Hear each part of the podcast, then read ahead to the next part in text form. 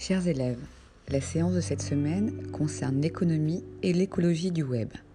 Vous allez comprendre ce qu'on appelle le big data. Alors, nous vous proposons de regarder deux vidéos et de répondre à quelques questions. Pour faire cela, nous vous donnons rendez-vous sur Edpuzzle, un site sur lequel se trouvent vos deux exercices.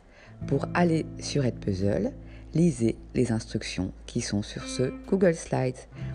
Nous vous rappelons qu'il est important de vous inscrire avec votre adresse Google CJ.